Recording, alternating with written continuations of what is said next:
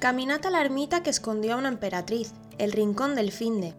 Los Pirineos son tierra de leyendas, miles de kilómetros que presumen de lugares marcados por historias muchas veces perdidas en el pasado. Por suerte, otras tantas están mal localizadas, incluso dan para marcarse una escapada. Es el caso de este rincón del Finde, la ermita de Santa Elena, un pequeño templo en el bellísimo desfiladero que da paso al valle de Tena de Cebiesca, un lugar de Huesca ligado a una cueva donde toda una emperatriz se ocultó, dicen, para salvar la vida. Que este templo pueda estar donde está es obra del mismo ente que da forma a toda la zona, el gallego. Este río baja marcando el paso de la vida local. Así, miles de años de acción fluvial abrieron el congosto actual, la Foz de Santa Elena, un entorno escarpado, angosto y arbolado que destila espectacularidad natural en casi todos sus puntos, un auténtico punto de choque que regula el tránsito entre el Valle del Tena y Viescas. Esto facilitó que lo habitaran comunidades prehistóricas. Siendo la Huesca Pirinaica una tierra de santos y leyendas, no es raro que la Foz de Santa Elena tenga su propia historia mítica. Se cuenta que nada menos que la emperatriz Elena de Constantinopla acabó, quien sepa por qué que lo cuente, en este congosto huyendo de malvados infieles.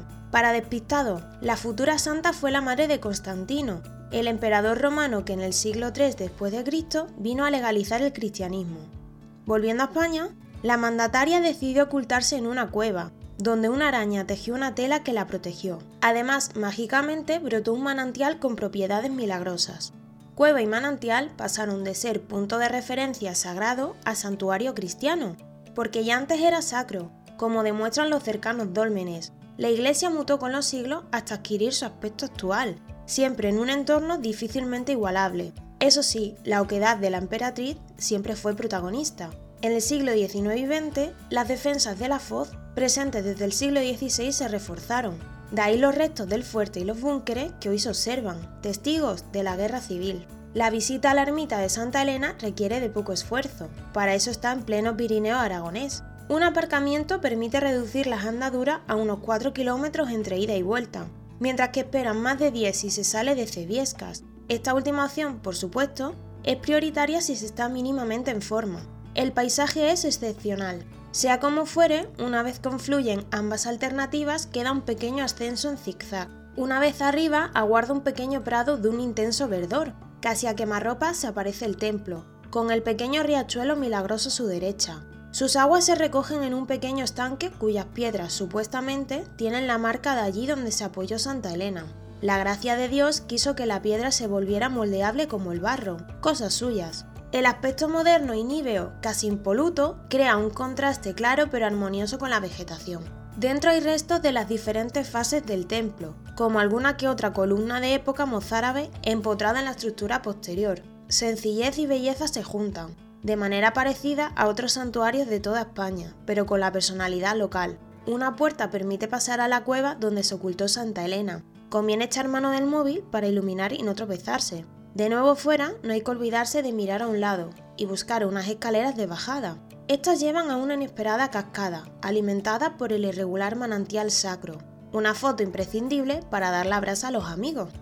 Aunque los pasajes excavados por ríos vecinos como el Aragón sean fronteras y enlaces con Francia más conocidos, el Alto Gallego también lo fue, un trasiego que derivó en una pronta población del lugar como atestigua el dolmen de Santa Elena, un lugar mencionado y que queda junto al aparcamiento en la base. Si gusta, hay variados megalitos que se pueden ver más al este, camino del inhóspito Valle de Aguas Tuertas. Hacia arriba está el fuerte de Santa Elena, además de varios búnkeres franquistas, la misión de todos, arruinados hoy, era defenderse de una posible invasión desde Francia, un continuo en los valles ocenses que se magnifica en la cercana Jaca. Su ciudadela pentagonal es posiblemente la mejor conservada de Europa, junto a su catedral, un combo de lujo. Al norte de la ermita de Santa Elena se despliega el Valle de Tena, epicentro del deporte invernal gracias a Formigal Panticosa. Sus pueblos son muy variados, algunos renacidos como Búbal o Lanuza, otros vivos desde el medievo, como salen del gallego, componen un todo alucinante. En lo natural, al centro dos embalses de enorme belleza, pero que se cobraron sus víctimas. Los laterales repletos de ibones y altos picos que componen una infinidad de rutas. Si en cambio se mira al sur, Viescas Capitanea, remozada por el turismo, es quizá la mejor base para explorar el Alto Gallego.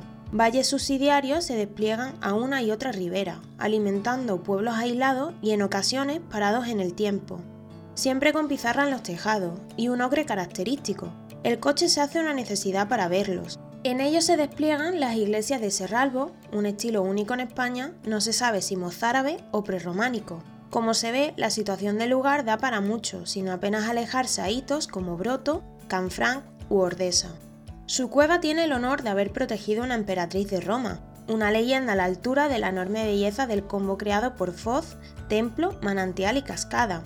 En eso se basa este rincón del Finde, la ermita de Santa Elena, una de las más llamativas del Pirineo Ocense, junto a la de San Urbez. Una gran experiencia estética y folclórica que bien merece una escapada.